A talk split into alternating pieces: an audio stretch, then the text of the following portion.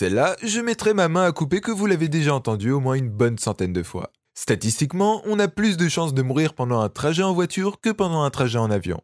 Sauf que la perspective de perdre la vie dans un crash d'avion est quand même vachement plus terrorisante que dans une voiture qu'on conduit soir et matin, et qu'on connaît finalement aussi bien, voire même mieux que sa belle-mère. Enfin là, ce n'est que mon avis buzzimesque. Non, je vous dis ça parce que récemment, une petite histoire de vol compliqué est venue se glisser dans mes oreilles. Et vous allez voir, bizarrement, elle renferme une très importante leçon à apprendre avant d'acheter un bien en Belgique. C'est une maman qui raconte. Le vol se déroulait bien, les gens étaient calmes et détendus. Certains sciaient des bûches et faisaient profiter leurs voisins de leurs doux ronflements. D'autres jouaient aux cartes et d'autres encore lisaient ou feuilletaient des magazines. Sans encombre, aussi pacifique qu'un vol de colombe à la lumière d'un soleil couchant.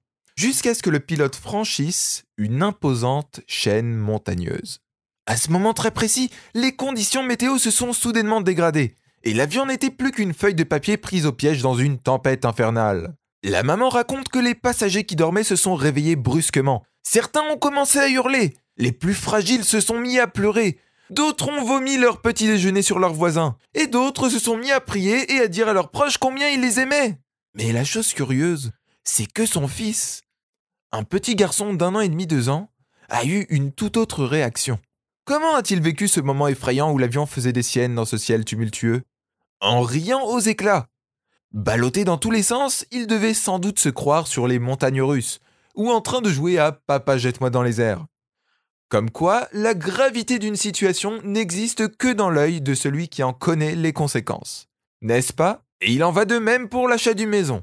Si vous avez l'intention de faire votre premier achat dans les semaines ou les mois à venir, vous aurez peut-être envie d'être accompagné par une personne qui en a vu des vertes et des pas mûres, histoire de se rassurer et de ne pas se mordre les doigts plus tard en cas de tempête imprévue.